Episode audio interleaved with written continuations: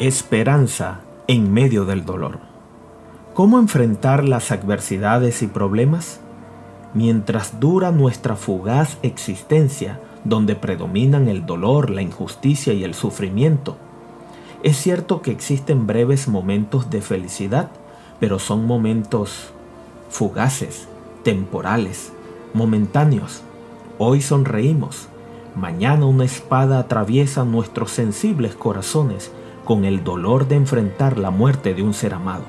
Hoy podemos estar disfrutando un descanso apacible y mañana nuestros cuerpos convulsionan mientras enfrentamos un mar de calamidades.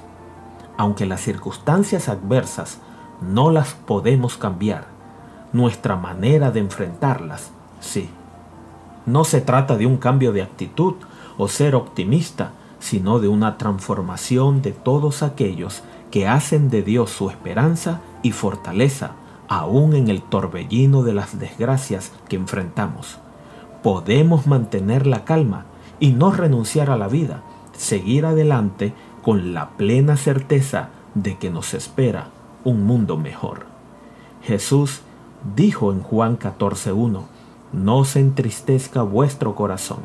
Si ustedes creen en Dios, crean también en mí.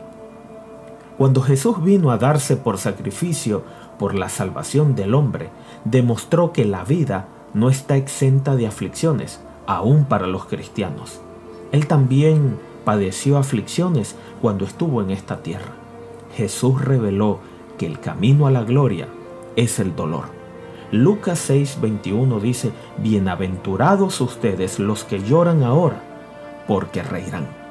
La Biblia deja constancia del dolor, los sufrimientos y padecimientos que el ser humano tarde o temprano enfrentará. Pero en esas circunstancias, nuestra confianza incondicional en Dios nos dará fuerza, la genuina fe que nos transmite la plena convicción de que las desgracias temporales y pasajeras que enfrentamos y enfrentaremos en nada se compara con la inmensa gloria que está por venir. Romanos 8:18 dice, pues tengo por cierto que las aflicciones del tiempo presente no son comparables con la gloria venidera que en nosotros ha de manifestarse. Job es un ejemplo perfecto de esta inmensa expectativa. Él poseía una convicción anclada en su corazón. En Job 13:15 dice, aunque el Señor me mate, yo en Él confío. Esa confianza y certeza tiene su fundamento y raíz en la eternidad, no en lo temporal. Por eso no existe desgracia, catástrofe, dolor, sufrimiento, por difícil que sea, que aniquile la esperanza de aquel que está en Cristo. La fe genuina es aquella que se aferra a lo que no ve el ojo terrenal. Tenía razón el matemático y filósofo Pascal cuando dijo, no hay desgracia que valga contra quien tiene la seguridad plena de la eternidad. Cuando aceptamos a Cristo como nuestro Salvador, es el único que puede transformar y traer paz al corazón endurecido, al corazón herido, al corazón que sangra, al corazón que está lastimado, al corazón del hombre y darle paz en medio del dolor.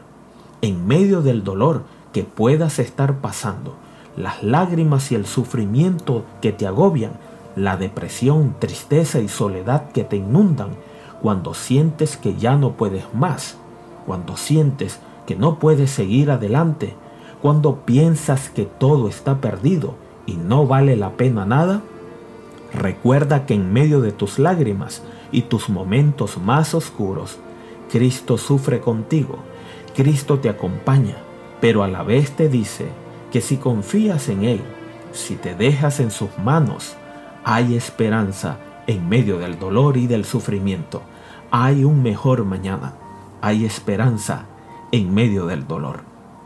Padre nuestro, en esta hora te pedimos por esa madre que ha perdido a su hijo o a su hija, por ese padre que llora por algún hijo perdido en el vicio. Te pedimos por aquella persona que está postrada en una cama por una enfermedad que le aqueja, por esas personas que están rodeadas de muchos seres humanos, pero que se sienten solos y abandonados.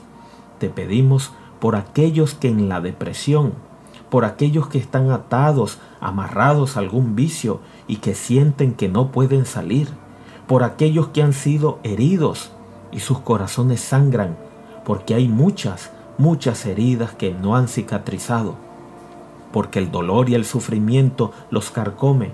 Te pedimos, Señor, que tu paz y tu gracia los alcance, los bendiga y que en medio de las lágrimas, que en medio de ese dolor que solo tú puedes entender, ellos sepan que tú caminas a su lado, pero sobre todo, dales esperanza, dales consuelo y hazles entender que hay un mejor mañana para ellos. En el nombre de Jesús. Amén.